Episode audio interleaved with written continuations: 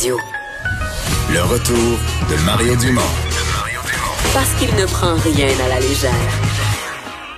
Il ne pèse jamais ses mots. Cube Radio.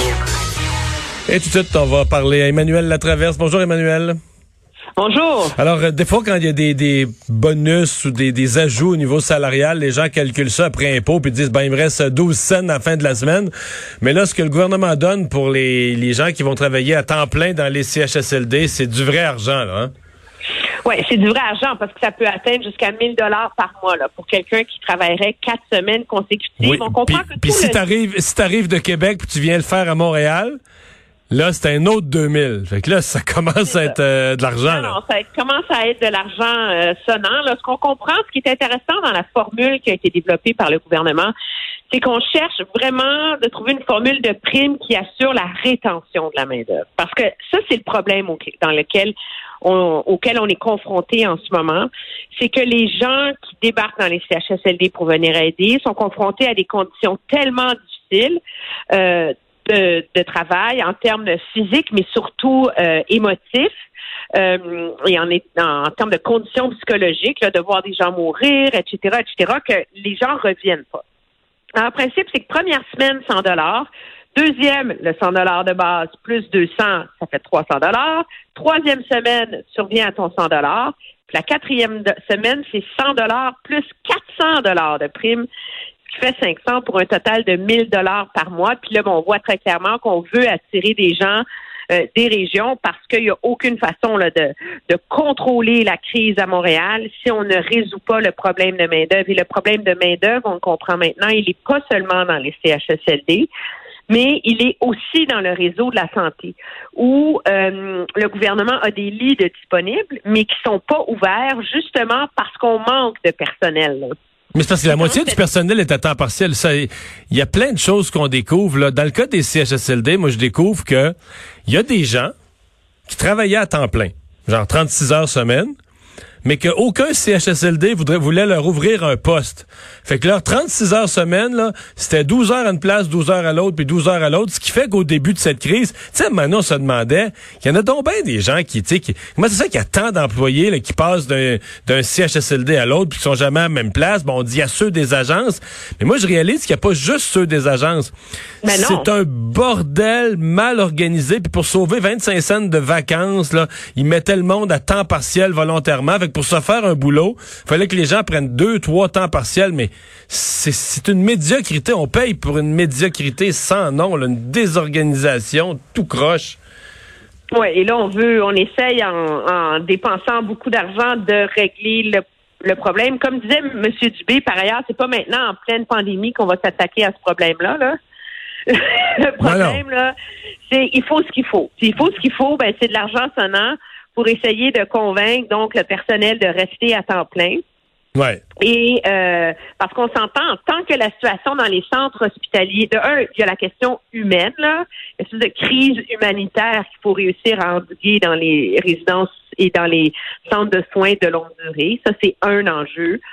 L'autre enjeu, qui est humain mais aussi économique, on s'entend, c'est qu'il est impossible d'envisager une réouverture de Montréal sans contrôler la pandémie et sans avoir les conditions réunies pour le faire. Puis parmi ces conditions-là, oui, ça prend une baisse des cas, mais oui, ça prend une baisse des hospitalisations, mais il faut aussi avoir la marge de manœuvre dans les hôpitaux et en ce moment, on ne l'a pas. Ouais.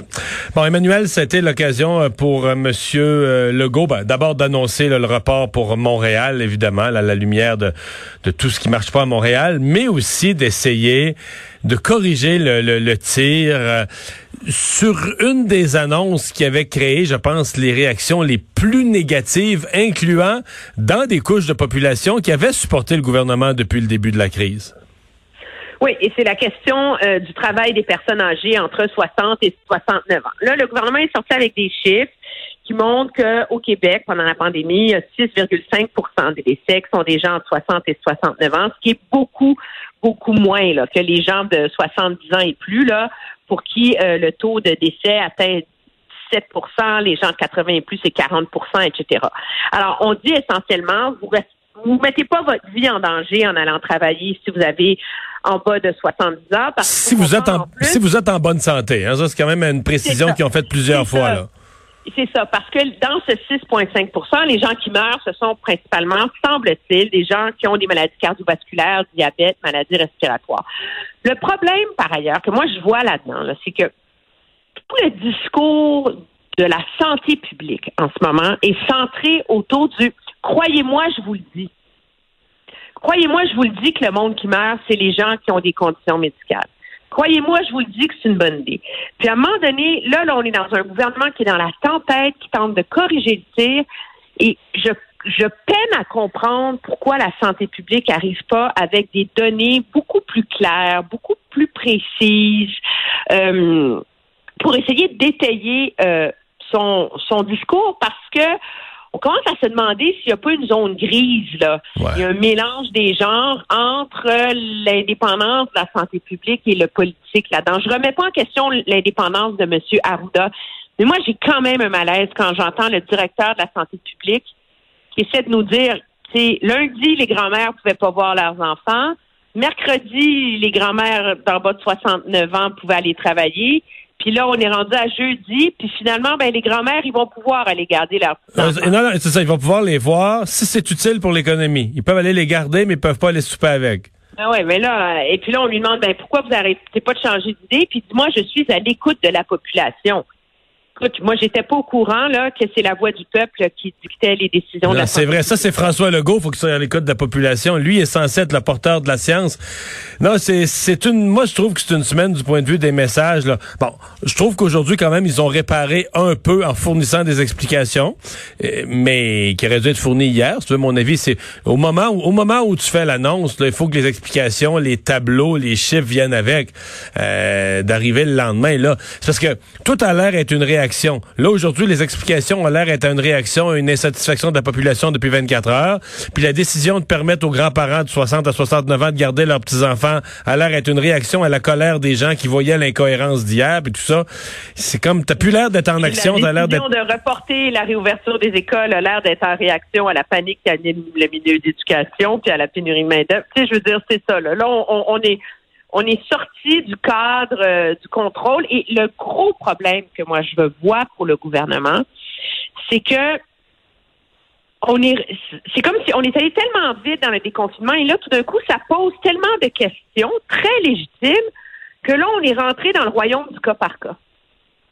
Ouais, puis le, cas par cas, un gouvernement ne s'en sort jamais. Hey, merci beaucoup. c'est le, cas par cas, c'est les sables mouvants de la politique. Merci, Emmanuel.